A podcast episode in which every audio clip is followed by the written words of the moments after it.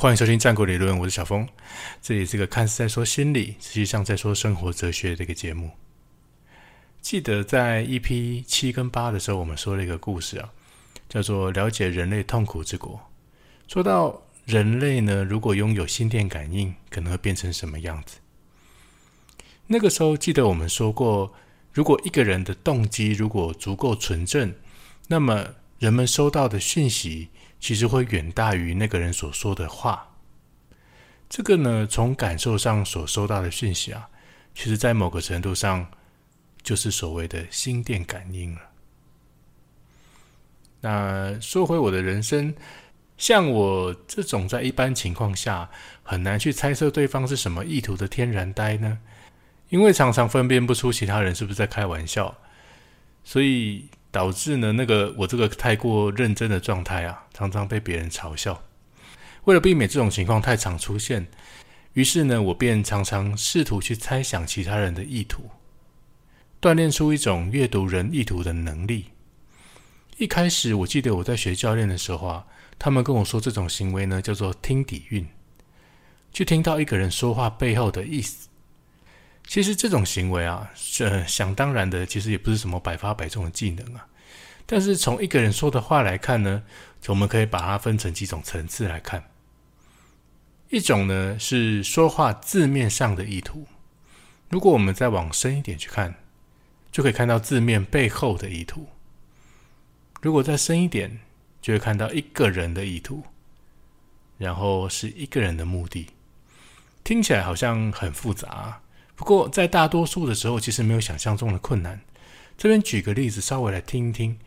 我们说回那个 EP 十三那对母子啊，这对母子常常被我拿出来用。妈妈看着心不在焉的小孩啊，那个小孩手里的东西差点掉了，便对小孩子说：“你看吧，就跟你说要专心嘛。”这句话呢，从字面上来说呢，其实是一种批判，在批判孩子不专心。但是如果我们继续看深一点，就会发现，其实妈妈这句话是在想要提醒孩子要专心一些。妈妈的意图啊，想当然呢，就是想要在这个提醒下，让孩子注意到自己其实不专心了。目的呢，当然是想要孩子可以进步跟提升呢。但是如果你光从字面上来看呢，你会发现，如果孩子听不见背后的意图跟目的，就会觉得自己做错了。人呢，在觉得自己做错的时候，就会丧失信心，或者想要提起反抗。大多数的时候，人们在说话的时候，会很难把自己的目的以及意图赤裸裸的摊在别人的面前。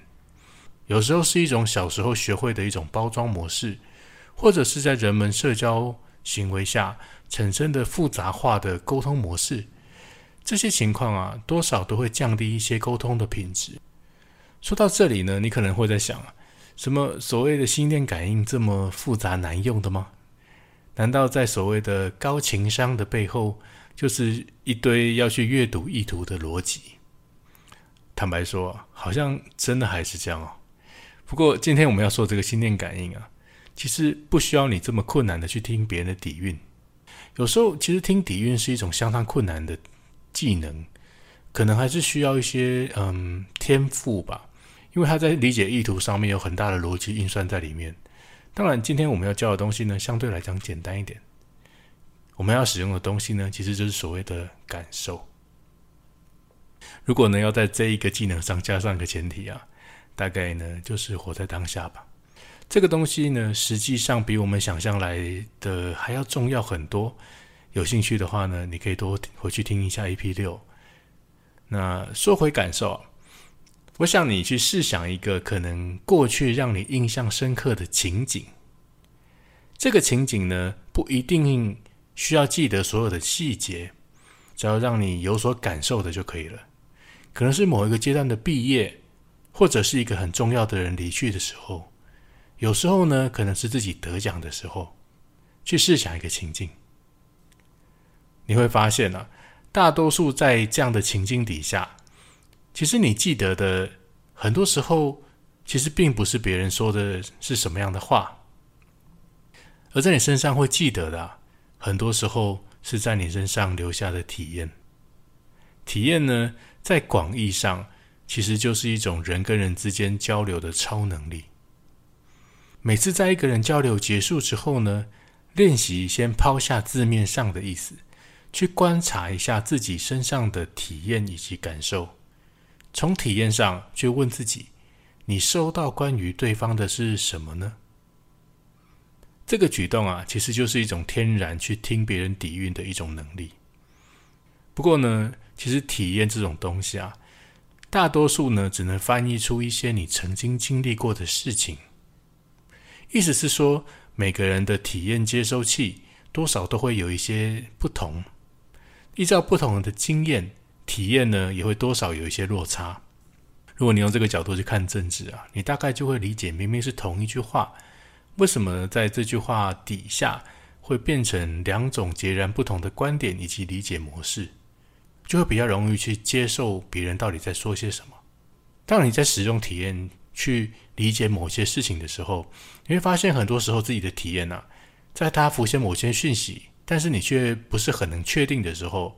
像这种时候呢，就可能需要多问一些人，来确认彼此收到的讯息是否相同。这种心电感应的方式啊，在大多数的时候都会比较贴近一个人的意图以及目的。想当然的，这个是需要练习才能越来越准确的做到。所以，依照你使用自己的体验去过生活，去理解每一件事情的时候，你会越来越贴近。一个人真实的目的，也会大幅度的降低你去抗拒别人字面上意思的机会。当然，也只是机会而已。记得在关系里面，保持体验对方的目的，尊重呢，而且包容他人的本质，通常呢，都会是关系里的最佳解答。这集呢，大概就到这边。如果喜欢的话呢，分享给你的朋友，并按下订阅，收取通知。可以的话呢，也留下你的五星评论、留言、寄信来跟我聊聊。我们下次见。